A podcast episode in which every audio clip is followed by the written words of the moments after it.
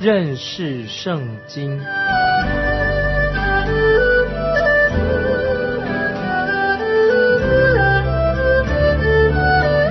认识上帝的话，把上帝的话带到全世界。本节目是由认识圣经机构和环球广播电台联合制作，欢迎收听。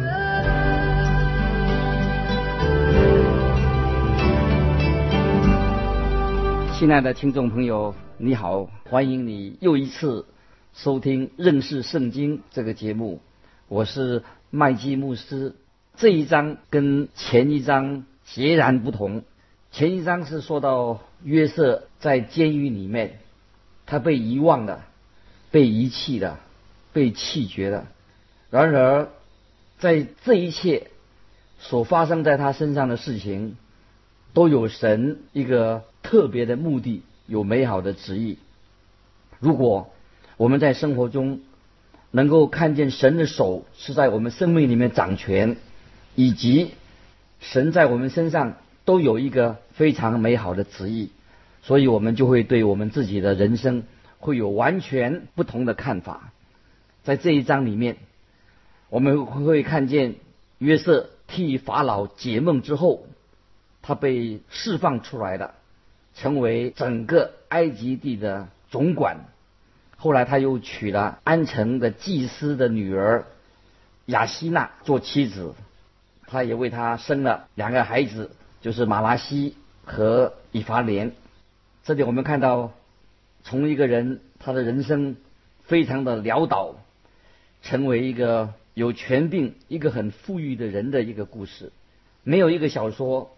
或者故事比约瑟的生命所经历的这个故事更有震撼性，更富有很戏剧性的。在这一章里面，我们看见神的手在他生命当中引导他，在他遭难的日子里面，他也体验到神对他的看顾。这种经历培养了他，结出了属灵的果子。也就是他有了基督徒的好的品格，其中一样就是他学习的忍耐。在新约圣经罗马书第五章第三节有这样的表达的这样的一个真理，就是患难生忍耐，患难生出了忍耐。这个真理在约瑟的生命中看得非常的清楚。约瑟这个时候他被带到法老面前。在一个外邦君王的面前，像圣经里面旧约还有一个年轻人但以理也是一样，他也被带到巴比伦王尼布加尼撒的面前。这两个人都能够解梦，神给他们有这样的恩赐。所以在今天我们要分享第四十一章创世纪下半段，有提到有关于各地将要闹饥荒的事情，究竟？神为什么借着饥荒这个事情要成就一些什么样的旨意呢？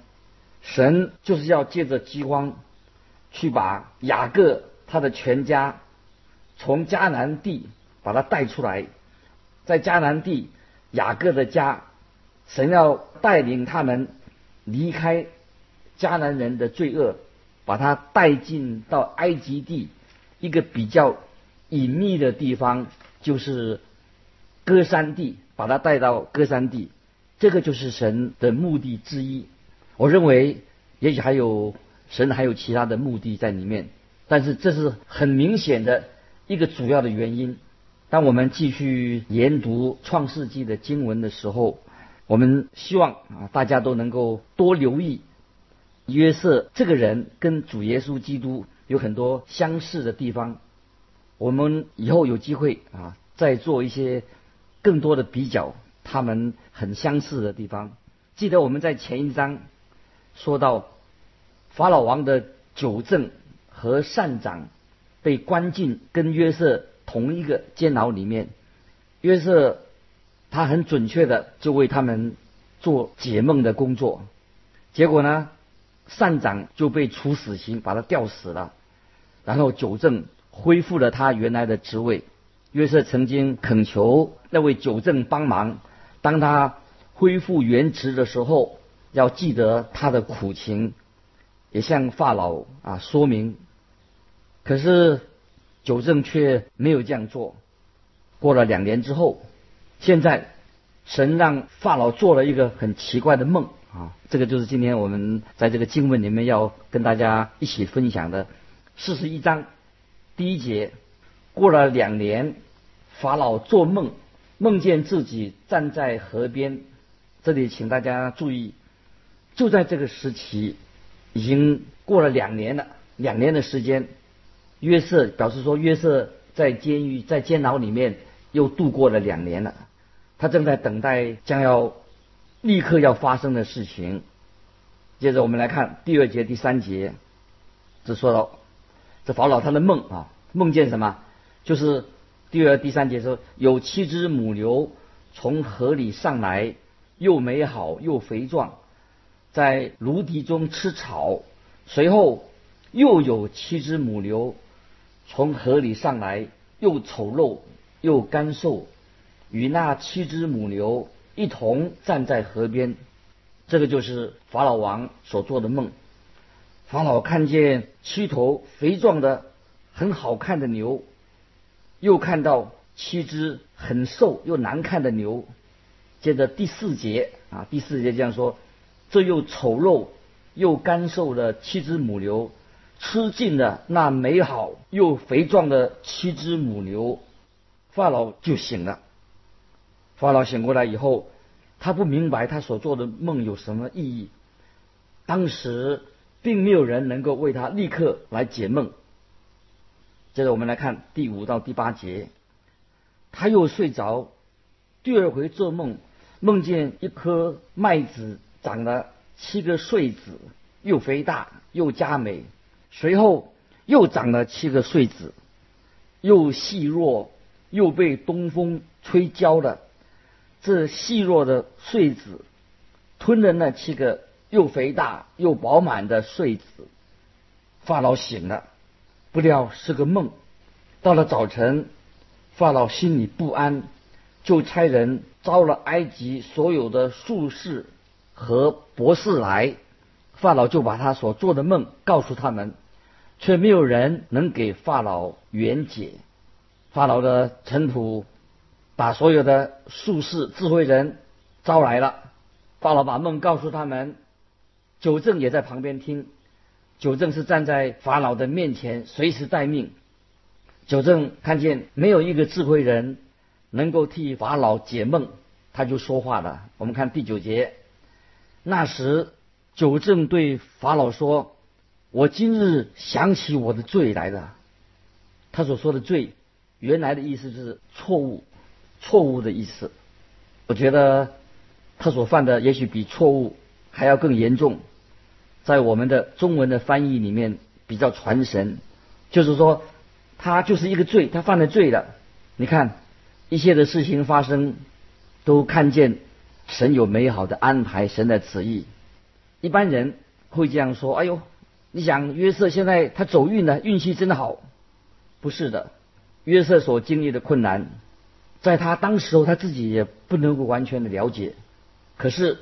神应许这样的事情发生，就必定有一个目的在里面。在这个时候，纠正他说话了，啊，他他他想起来了，我答应了被囚在监牢里的那个年轻人，我会在法老面前要提到他，王啊，他会解梦。现在他就把他所遭遇的经历告诉了法老。我们看第十节到十三节。从前法老恼怒尘土，把我和善长下在护卫长府里面的监里。我们二人同夜各做一梦，各梦都有讲解。在那里同着我们有一个希伯来的少年人，是护卫长的仆人。我们告诉他，他就把我们的梦圆解，是按着个人的梦圆解的。后来正如他所给我们原解的成就了。我官复原职，善长被挂起来了。法老说：“我们已经尝试过叫这些人为我解梦，都没有结果。既然这个年轻人曾经为你和善长解梦，就让他来吧，因为我觉得我的梦有很重要的意义。”接着我们看第十四节，法老随即差人去招约瑟。他们便急忙带他出监，他就剃头、刮脸、换衣裳，进到法老面前。这里我们请注意，啊，约瑟他刮脸了。你应该知道，希伯来人他们是留胡子的，他们不刮脸的。可是埃及人却是把他们的脸刮得干干净净的，而且他们不留胡子。这埃及人跟希伯来人他不一样。这里又有一个很重要的信息：约瑟这个时候他被招出监狱，他剃头、刮脸，把监牢里的囚衣换成宫廷穿的衣服，在他的面前，现在就展开了一个新的人生的旅程，就好像他复活了一样。约瑟的确是复活了，现在他要到外邦君王的面前。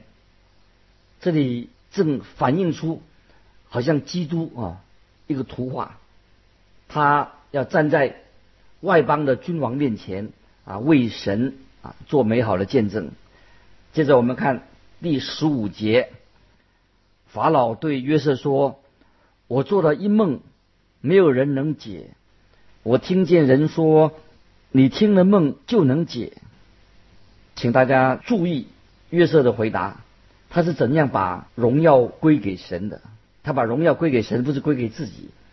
看第十六节，约瑟回答法老说：“这不在乎我，神必将平安的话回答法老。”从约瑟的观点来看，他是要让神得到荣耀。这里我再强调说，我们基督徒行事为人要非常的谨慎。不可以自夸，我们要把一切的荣耀归给神。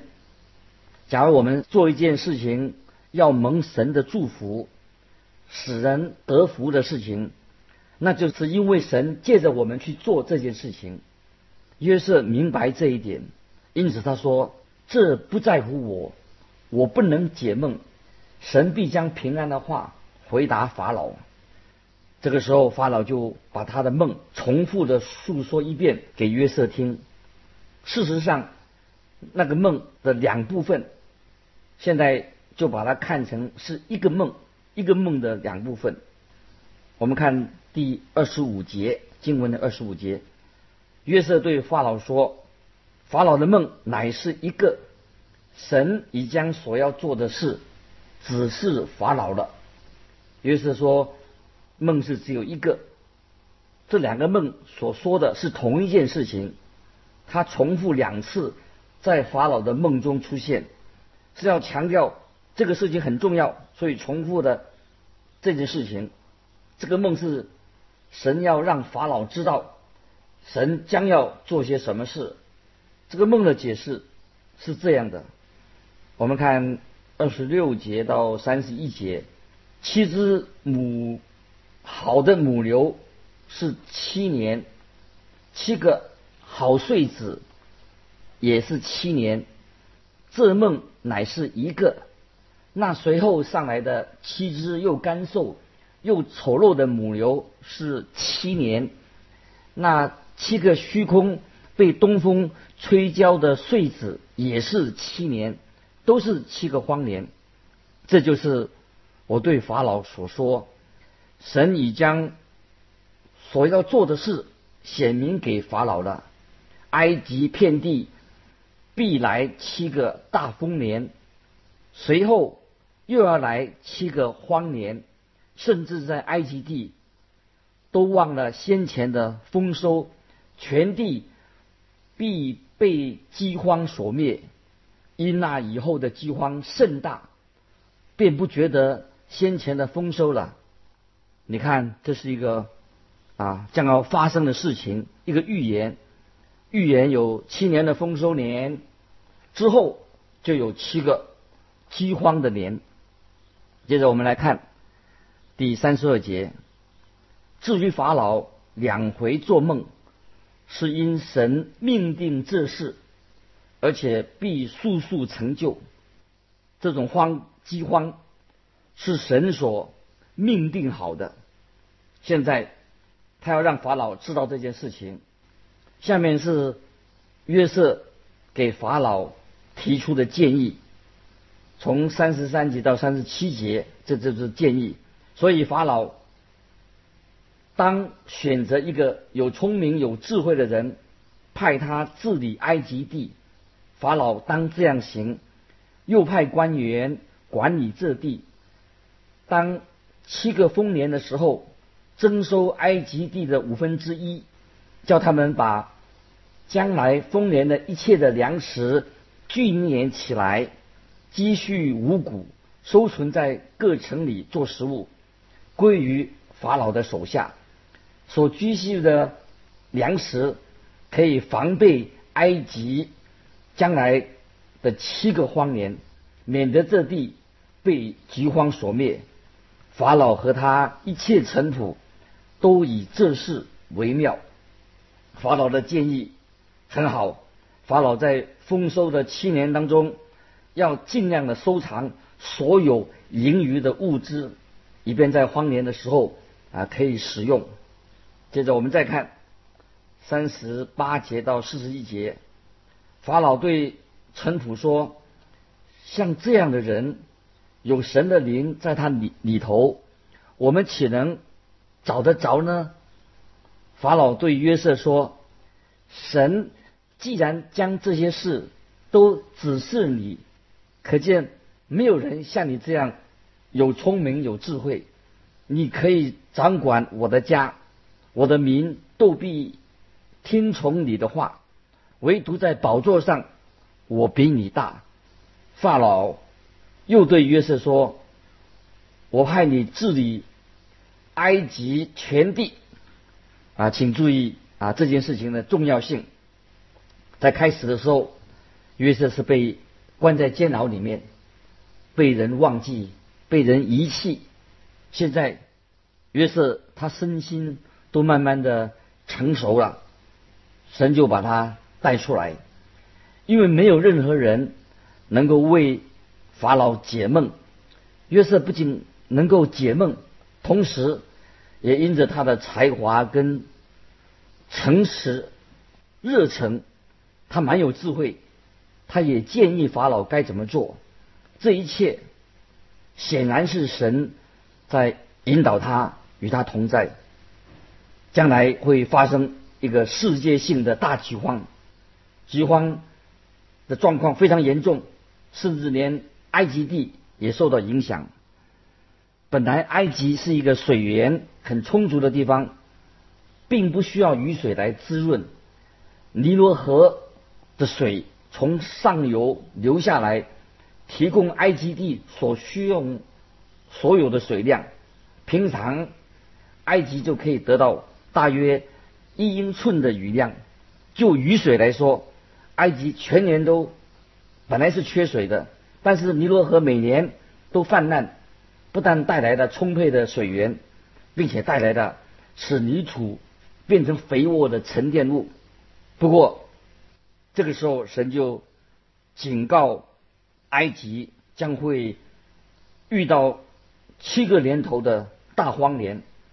法老听完约瑟的话之后，他觉得约瑟说的很有道理，所以有人这样说：一个国家，一个伟大的国家领袖，应当是让神来带领他的国家能够走五十年的方向，就是一个意思，就是说一个伟大的国家的领袖应当要敬畏神，让神来带领，给他智慧。指明五十年该走的方向，在创世纪第四十四十一章里面，法老已经被预告在未来十四年将要发生一些事情，而法老立刻警觉到，哎，还有谁能够比约瑟更能担任这个职分呢？法老看出约瑟是一个又有智慧又能干的人，最重要他是有神与他同在。现在我们终于可以明白了，神过去怎么样在波提法家里训练的这个约瑟，他管理波提法家里面所有的事情，这是约瑟在他的生命当中一个很重要的。过渡的时期，他从监狱，后来在监狱里面，慢慢又升到在埃及王朝里面的，他成为一个什么第二把交椅的？除了法老之外，他的权力是最大的。接着我们来看啊，第四十二节，这个时候法老就摘下手上。打印的戒指戴在约瑟的手上，给他穿上细麻衣，把金链戴在他的颈项上。所以约瑟戴的这个戒指就是一个图章，把图章当印印在那个蜡上，就等同于法老的亲自的签名。法老就使约瑟成为他自己的代理人，使约瑟。有权柄，有资格用王的印章来执行王的命令，所以约瑟已经成为了一个在一人之上，万人都受他来管理的一个人，他应代行王的命令。这个时候，我们再来看啊，《创世纪》四十三节到四十五节，又叫约瑟。坐在他的副车，喝到的在前呼叫说：“跪下！”这样，法老派他治理埃及全地。法老对约瑟说：“我是法老，在埃及全地，若没有你的命令，不许人擅自办事。”法老赐名给约瑟，叫。沙巴纳特巴内亚，给他一这种名字叫萨巴纳特巴内亚，又将安城的祭司波提菲拉的女儿雅西娜给他为妻。约瑟就出去巡行埃及地。这个时候，我们看见啊啊，约瑟已经成为。埃及的等于相同于等同于宰相，有很大的权力。这个时候，约瑟法老给他的一个名字，呃，是用这个古埃及话，意思就是说隐秘式的揭露者，意思就是说他这个给他这个名字，就是说他是一个把隐秘的事情能够把它解开的人。这个是约瑟的。古埃及语的他的名字，这里我们看见神在他的仆人约瑟的生命中有这样奇妙一个带领。今天我要问我们听众朋友：你的人生如何？你有没有感受到神正在引导你以前的生命？以前、现在也是将来。巴不得你我都学习这样一个属灵的功课，让我们把我们的人生的一切交托在神的手中，让神来管理、引导我们的生命。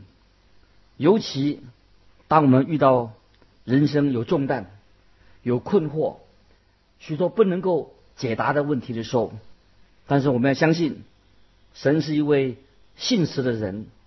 神自己差遣他的儿子耶稣基督，已经成为你的救主，成为我的救主。借着他的宝血洁净我们一切的过犯，让我们在他里面成为一个新造的人。